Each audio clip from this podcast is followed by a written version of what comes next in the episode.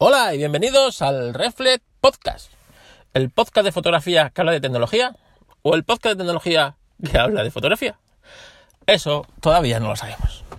Bueno, pues la verdad es que en el episodio pasado el sonido fue peor de lo que ya es y esto fue gracias a que se conectó en manos libres del vehículo y fue el que cogió el audio, no el los cascos, el micrófono de los auriculares Lightning que llevaba. Así que nada, estoy mirando, Majosan, estoy mirando, estoy mirando un micrófono Lightning, ¿sabes? Como el que le vi a Emmanuel de The Boxes, ¿sabes? Pero, pero es que son caros, ¿eh? Son caros y no sé yo si me va a llegar, no sé yo si me va a llegar, pero bueno, todo se andará. La verdad es como os habéis pasado con el pobre Retromática llegando de quejas y quejas que la habéis bloqueado, la han bloqueado de Spreaker le han bloqueado de Spreaker al pobre Retromática y es que le bloquean de todas partes, claro. Todo el día comprando y vendiendo Xiaomi es lo que tiene. Pero bueno, así que nada, las quejas de este episodio no os las mandéis a Retromática, mandáselas a Majosan. Majosan, este episodio va por ti. Así que las quejas de por qué me animáis a hacer esto, la culpa la tiene Ángel, la tu culpa la tiene eh, Retromática, la culpa la tiene eh, y como no, Majosan es otro de los culpables, así que quejitas a Majosan, ya sabes, el de Naseros, que tiene que venirse aquí a decirnos por qué un fotógrafo debería tener un NAS. ¿Por qué? Majosan, ¿por qué? Eso lo estoy esperando yo. Bueno, pues la verdad es que, joder, es que llevamos unos días, el Twitter está, mira que entro poco porque llevo una semana de locos, pero joder, qué semana más épica, ¿eh? Entre, entre muertos que sacan de sitios, digamos, mm, de sitios. Entre los que deberían estar mm, llevando esto como de puntillas, dando cobertura en directo entre los de Tesla. Los de Tesla es que son, madre mía, madre mía, madre mía. Como no pueden con Porsche, no pueden con Porsche. Es que, es que también, mira que meterse con Porsche, intentar desbancar a Porsche. O sea, eh, mira que la historia se repite una y otra vez. ¿eh? Esto, es que esto viene, viene de tu cuento, viene de tu cuento. Lo del el dictador este que tuvimos aquí en España, que lo enterraron ahí fuera de su... Él no quería ser enterrado ahí, según dicen, pero bueno, se lo enterraron ahí, pues en vez de dejarlo ahí, ya está, no remover más la mierda, porque cuando remueves mierda, ¿qué es lo que pasa? Que te, que te, te, llenas de mierda, ¿no? Entonces, pues nada, estos han empeñado en nada, coger un helicóptero y ala, venga, mierda para todo el mundo eh, en fin, pues, pues eso, pues eso. Entonces la historia, estamos, si no la conocemos, estamos condenados a repetirla. Y parece que este país va condenado a repetir sus historias más trágicas siempre. Es una, pues una pena. Y esto también pasa con Tesla, ¿no? Por Tesla, porque, ¿por qué? ¿Por qué pasa esto con Tesla? Pues mira, en octubre se estrena una película que habla de cómo Ford, Ford, la toda poderosa Ford, quiso eh, desbancar a Ferrari en, competición, ¿no? Y bueno, pues la verdad es que le costó, le costó lo suyo, pero Ford era una super multinacional con dinero como castigo a puertas, ¿no? Y al final, a base de meter ahí millones y millones y millones de dólares en ingeniería y gracias a un par de tipos, entre, entre ellos Carlos Shelby, consiguió eh, desbancar a Ford. No voy a desvelar. El 15 de noviembre se estrena la película Ford contra Ferrari, ¿vale? Así que podéis ir a verla.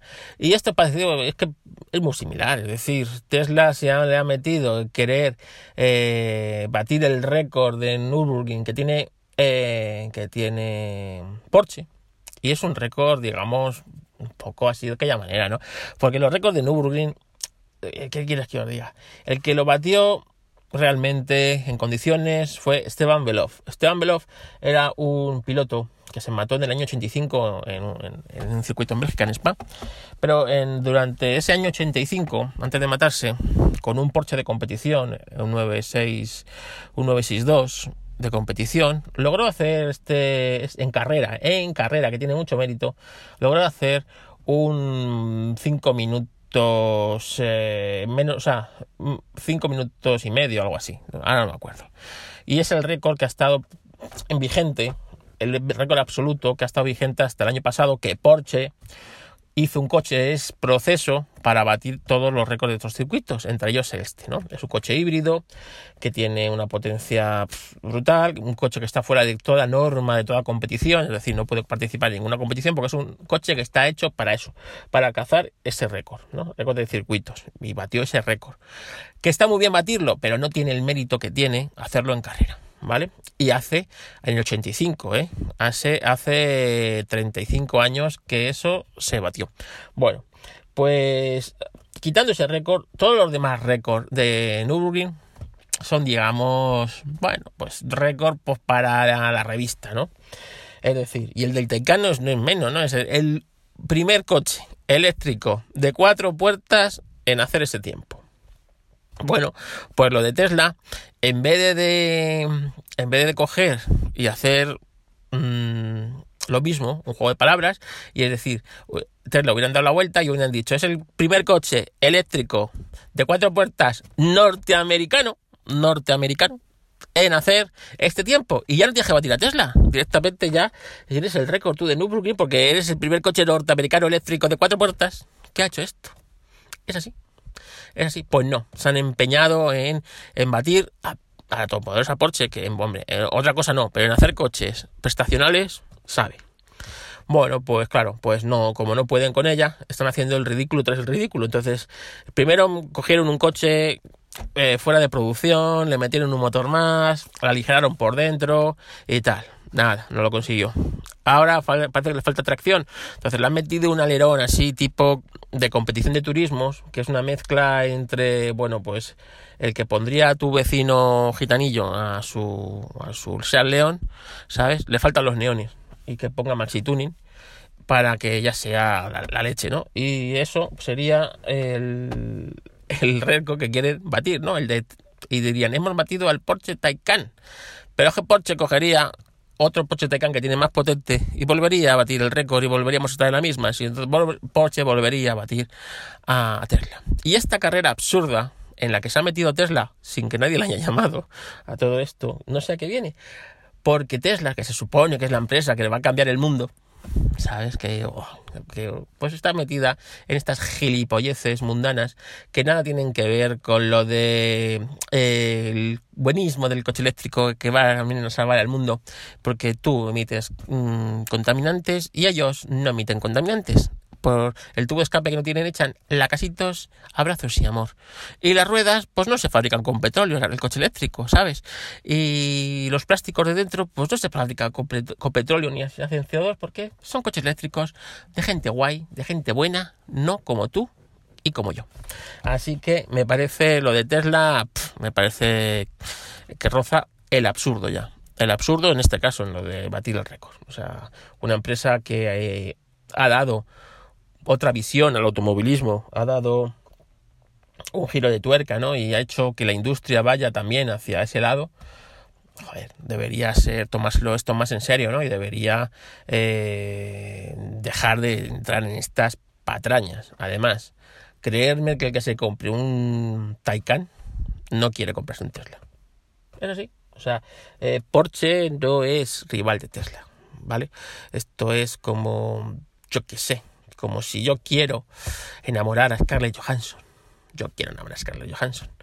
Pues no puedo enamorar a Scarlett Johansson. Pues esto es igual, ¿no? Pues esto es igual, una batalla absurda que se ha metido Tesla. Bueno, hasta aquí la pildorita de coches eléctricos. En fotografía, ¿de qué vamos a hablar? De los catálogos de Lightroom. Si es que Arturito, Arturito, Arturito, Arturito, te voy a llamar Arturito. Es un, es un colega de Twitter, fotógrafo y fotógrafo amateur. Pero es un fotógrafo que hace muchas fotos, porque los fotógrafos amateur hacen más fotos que los fotógrafos profesionales. Y posiblemente les hagan mejor, porque como ellos no depende, ya ellos no depende su, su trabajo, pues entonces hacen la foto bonita, la que mola, la guay, la súper bien expuesta, el fotón, ¿no? El fotón, que muchas veces el currito de la fotografía pues no se puede no puede hacer porque el cliente le exige unas cosas o, tiene que hacer otras. Entonces no puede hacer eso. Bueno, pues tiene cerca de 400.000 fotos. 400.000 fotos en un catálogo del Lightroom. Eso es una locura, Arturo. No sé, no sé qué gurú, bueno, quiero intuir que sé qué gurú del que va vendiendo libros y vendiendo conferencias del Lightroom te ha dicho que eso es lo correcto. Pero créeme que eso no es correcto. El Lightroom es un programa de Adobe, por lo tanto es un programa torpe y lento que funciona y que tiene cosas muy buenas, pero las cosas de Adobe suelen ser pues, como yo, torpes y lentas. Entonces, eh, las cosas torpes y lentas, mejor si le das el trabajo a cachitos, a cachitos. Entonces, para que funcione bien, tienes que dar los catálogos por eh, sesión. Entonces, tú creas, importas la fotografía de esa sesión y creas un catálogo de esa sesión. Y ya está. Cuando termines esa sesión, de ese día, de ese trabajo, de ese evento, creas otro catálogo de otra sesión de otro evento y cada carpeta con su sesión de su con sus fotografías que vaya dentro de su catálogo de Lightroom así es mucho más fácil localizarlo ¿no? y localizar la foto entonces tenemos catálogos de un número de imágenes bastante más contenido vale de unos pocos cientos o miles de fotografías cosa que Lightroom va a trabajar mejor y ya está y sobre todo otra cosa que ganas, ¿no? Si se te corrompe ese, catálogo, que se suelen corromper, ¿eh? Los catálogos se corrompen, como con los políticos, así, empiezan, empiezan bien, pero se corrompen, se corrompen y acaban en, en, la prisión de extremera. No, pues eh, cuando se corrompa, si se te corrompe ese catálogo, pues, oyes, pues pierdes los ajustes de esas fotos. Pero no pierdes pues 400.000 fotos, ¿no? Y no olvidemos que indexar un catálogo de 4 teras, como me decías que tenías, eso es una locura. Eso es, es insano. O sea, eso es una locura. Y luego también a la hora de cambiar de programa de edición, como, como es el caso de todos los que usamos Lightroom, terminaremos yendo de Lightroom porque es insoportable. Pues, eh, pues entonces, cuando cambia de, de, catálogo, lo suyo es que no pierdas los ajustes y no pierdas las cosas, ¿no? Por eso se ha empeñado Adobe en hacerlo así, para tener clientes cautivos, que esto les encanta a las compañías, tener clientes cautivos. Mm, ¿Qué es lo que más le gusta a una compañía? Ser un monopolio. Y después de ser un monopolio, que tienen sus clientes sean cautivos y no puedan irse a ningún otro lado como le gusta, como pasa a Apple. ¿A dónde vas? O sea, ¿dónde vas? ¿Dónde vas fuera de Apple? ¿Eh? Pues esto es igual. Así que nada, vamos a intentar ser escépticos y críticos, como diría Deckard, y ver que esto no puede ser, no puede ser. Venga, más cosas. Te lo tiro, que es viernes. Venga, y como va a haber todo el fin de semana sin podcast y estas cosas, venga, vamos un poquito más. A ver, Pixel 4, para tu culo y aparato. Pixel 4, Pixel 4, frente a iPhone 11, 11 Pro. La verdad es que yo no entiendo. El Pixel es un dispositivo que yo no entiendo. Nunca he entendido y creo que nunca entenderé. Y me explico. Eh, yo creo que Android va por otro lado. Tiene que ir por otro lado. Es decir, eh, no puedes entrar a competir con el iPhone de tú a tú. No. Esto es como lo de Tesla y lo de Porsche. Es decir, eh, el iPhone es un iPhone. Entonces, si Google saca el teléfono, el, el killer iPhone, no puede ser similar o igual que el iPhone, porque para eso te compras el original. O sea, tú si quieres un Porsche, pues no puedes Tesla no puede sacar el killer, el killer Porsche, ¿no? Porque realmente el que quiere un Porsche se compra un Porsche. Estas cosas tú quieres el original. Entonces, el que es de iPhone, pues ¿para qué se va a comprar un Android? Que por muy bueno que sea, no deja de ser una especie de intentar imitar un iPhone, ¿no? Pues esto es lo que me joda a mí de los Pixel, que Android tiene unas ventajas inherentes a su sistema que no tiene iPhone que no tiene iOS. Entonces debería ir por ahí. Esto lo entendió muy bien Huawei. Huawei que hizo un P30 sublime, P30 Pro, con una serie de cámaras inalcanzables para lo que es el iPhone y eso que eh, en este iPhone 11 se ha dado un salto cuantitativo en calidad que es brutal. Pero bueno, es, va por otro camino. Tiene otro tipo de pantalla, tiene otra forma. Esta es otra forma de entender lo que es el smartphone y el Pixel debería ir por ahí. Pero no, se han empeñado en, yo qué sé, clonar al iPhone. Clonar al iPhone, pues mira, el que quiere un iPhone se va a comprar un iPhone, no se va a comprar un, Pixel 4. Entonces, esto debería tener Google. Eh, y bueno, ha sacado un teléfono que fotográficamente pues como todos los Pixel, es en lo que más destaca, ¿no? Fotográficamente está muy bien, ¿no? Y tiene una serie de modos, modo noche, modo astral, que están muy bien, pero yo creo que no deja de ser que han copiado hasta la forma así del cuadradillo este del, del, iPhone, ¿no? Yo creo que debería repensárselo esto Google, ¿no? O sea, es decir, eh, ¿realmente necesitamos un teléfono para competir con el iPhone de tú a tú? Pues vamos a hacerlo de otra manera, porque es que Android tiene el potencial para hacerlo distinto, incluso hacerlo muchísimo mejor. Y ahí tenéis a empresas como, me repito, Huawei, Samsung, que son capaces de hacer auténticos buques insignia de, Android con características que el iPhone luego tarda años en, incorporar, ¿no? Baste los objetivos angulares en las cámaras, los teleobjetivos de los, los serios, ¿sabes? No el por 2, sino el por 5 que tiene el, el, P30 Pro y este, todos estos. Entonces, el Pixel 4 es un teléfono que para, yo no lo entiendo, no lo entiendo. Luego la batería parece ser que es mm, absurda, es decir, que, que bueno, pues que no, no, no, puede llegar al día siquiera de funcionamiento, cosa que, hombre, en 2019, que esto un teléfono del precio, o sea, eso se lo perdonó a, una, a un Xiaomi de 300 euros, pero, oye, el que se va a gastar un dineral en este teléfono, que menos que tenga una batería decente, tengas una cámara decente, una pantalla decente, una, batería decente, ¿no? Y parece que no. Pero bueno, eh, la comparación de las fotos que estoy viendo de unos a otros, eh, cuando tienes bien de luz, pues la verdad es que no hay gran diferencia. Realmente es muy difícil saber cuál está hecha con uno o con otro. El balance de blancos de los dos es muy correcto. El balance, el, el contraste parece que está bien. Y bueno, la verdad es que es una cuestión casi casi de gustos personales. Fotografía nocturna, el iPhone ha metido un avance acojonante y en astrofotografía, el iPhone no tiene astrofotografía y el, y el Google Pixel sí, y el Google Pixel pues hace unas fotos de 30 segundos de exposición que son para ver, oye, es que son para ver, que parece absurdo que un teléfono pueda hacer estas fotos. Así que yo creo que es por ahí donde debe ir Google, ¿no? Con este teléfono, hacer cosas que el iPhone no hace que no intentar hacer lo mismo que hace el iPhone de diferente manera, ¿no? Porque realmente competir con, con estos buques insignia, competir con Porsche, competir con iPhone, competir con, con yo qué sé, con la Thermomix, ¿no?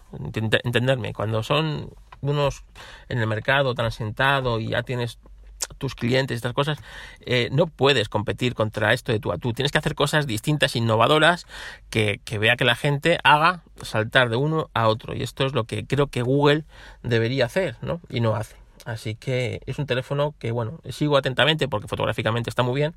Y, y bueno, pero bueno, que yo me compraría un P30 Pro o incluso si te gusta Google porque quieres el teléfono de Google, cómprate un Pixel 3, que la diferencia fotográfica apenas la vas a notar. Llevas un teléfono con mucha mejor batería y bueno, pues un teléfono que a día de hoy está bastante válido y con un precio bastante más ajustado. Y hasta aquí el Reflex Podcast de hoy. Las quejitas a Madhosan, Madhosan, ¿vale? De este podcast. Y nada, pues que nos escuchamos en próximos podcasts. Me podéis encontrar en fotocarloscastillo.com, fotografía social. Me podéis encontrar en, en Fotógrafo Corporativo, en Apelianos, que esta semana no he podido entrar por motivos laborales, en mi podcast de Historia del Motor, Histo y mañana me podéis encontrar en el Jarama, porque me voy a ir a hacer fotos al Jarama, así que si queréis encontrarme, pues ahí me encontráis en el Jarama por la mañana. Y nada más. Ah, sí, tengo un enlace de afiliados de Amazon, pero como si no vais a comprar ninguno, ¿para qué os lo voy a dar? ¿Para qué os lo voy a dar? ¿Eh? Si no vais a comprar ninguna tontería. Lo voy a dejar en las notas, pero vamos, que no, yo sé que ninguno lo va a usar. Así que, bueno, ya, ahí, Josan, para que lo he dicho, ya sabes, quejitas este episodio a Majosan. Venga, un saludo a todos. Y nada, oyes, que me sigue emocionando el podcast de Ángel de Yugi, ¿eh? el que me hizo, el que me dedicó. Ay, es que estas cosas, ¿sabes cómo tocarme la fibra? Pirata. Venga, un abrazo.